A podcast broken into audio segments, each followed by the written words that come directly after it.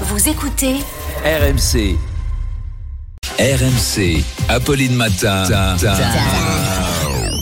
Attention. Attention. Deux manches pirates, le 32-16. Bonjour Arnaud, ce Bonjour. qui fait réagir ce matin, c'est Éric Ciotti, le patron des Républicains, qui a dévoilé dans le JDD un shadow cabinet, shadow c'est-à-dire un gouvernement de l'ombre, fantôme, avec 32 personnalités de droite spécialistes d'un sujet, chargées de critiquer l'action du ministre concerné ou de faire des contre-propositions. Et oui, comme les enfants qui jouent à la marchande, les LR, ils jouent à gouverner. Pour de faux, pour s'entraîner, c'est tellement mignon. Et ça fait réagir Ursule de Moncu qui nous dit, c'est une ville, Je sais, je qui nous dit, c'est beau l'optimisme.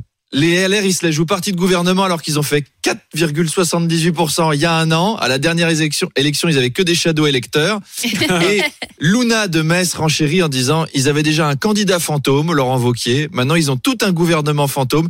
Et Ciotti, il est petit, chauve et transparent. C'est Casper. Qu'est-ce que c'est que ces gens?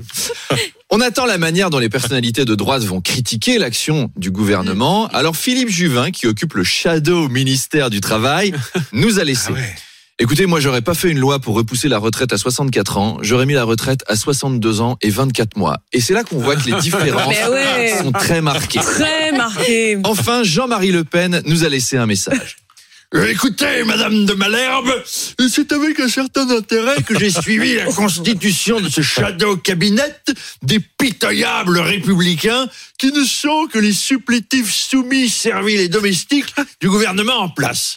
J'eusse aimé que Marine Le Pen constituât elle aussi un gouvernement alternatif, n'est-ce pas? J'ai d'ailleurs ici la composition. Ministre de l'immigration, Louis Alliot. Ah, Louis Alliot, voilà. Ministre du retour au pays, Valran de Saint-Just. Ministre de la porte fermée entre le Maghreb et la France, Sébastien Chenu. Ministre des smartbox pour aller voir des chameaux, des dromadaires, des merguez et des tapis volants au pays des pyramides électriques, Jean-Philippe Tanguy. Vous voyez qu'à 94 ans, on peut encore avoir de bonnes idées. Et à tout à l'heure. Et un gouvernement bien divers. Euh, C'était Arnaud Demanche qu'on retrouve à 8h20. À tout à l'heure Arnaud.